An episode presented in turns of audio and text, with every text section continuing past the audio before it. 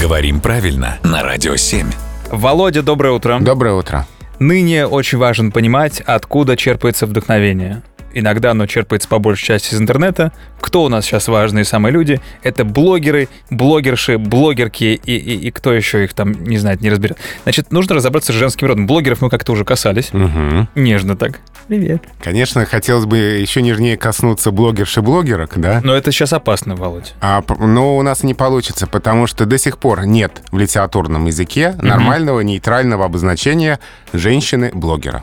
Блогерша разговорная, блогерка — это вот те самые новые феминитивы, которые настойчиво пытаются внедрить в литературный язык, но они просто так туда не внедрятся. А многие употребляют эти слова, многие делают вид, что это нормальные нейтральные слова, но все-таки нет. Тогда как нам поступать, как нам говорить? А, ну, не знаю, девушка-блогер, например, можно Ну, так. сказать. Мгм. Вообще вот мы любим, да, обращаться к тому, как было раньше. А, оборачиваться назад, конечно. Да. А вот какой был феминитив применительно к Надежде Дуровой? Кавалерист-девица. Вот прекрасно же, правда? Блогер-девица Да, но сейчас такое тоже, наверное, не примут. сейчас тут закидают тебя Да, чем-нибудь. поэтому за- пусть за будет такие. девушка-блогер. Вот. Девушка-блогер. Ну, девица, хорошо. Хорошо, да. Благородно-то как звучит. Да, ну так 19 век, не то, что нынче. Спасибо, Володя.